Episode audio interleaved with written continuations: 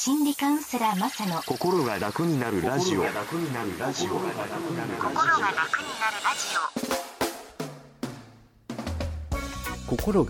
楽になるラジオの時間がやってまいりました。皆さんいかがお過ごしでしょうか？心理カウンセラーマサ大坪です。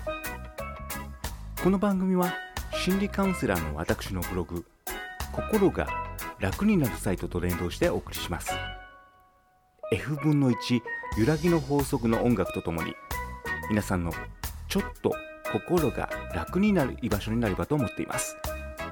最後までごゆっくりお付き合いください。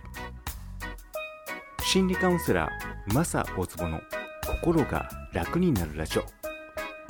この番組は心の開花で未来社会を創造するリラックスラボ合同会社の提供でお送りします。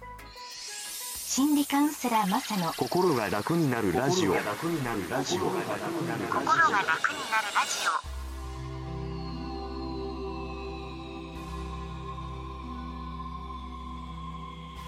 人間は努力は必要なんだけど無理はいけない。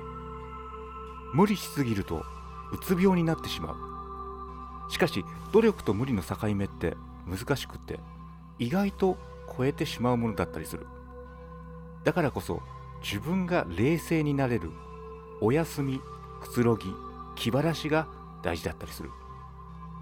これをやらないと嫌なことを頭でぐるぐると反復したりして嫌気がさしてしまう。嫌気がさしたら感情が破綻してしまってうつ病になってしまう。だから努力は大事なんだけど無理しないでお休みくつろぎ気晴らしを忘れずに。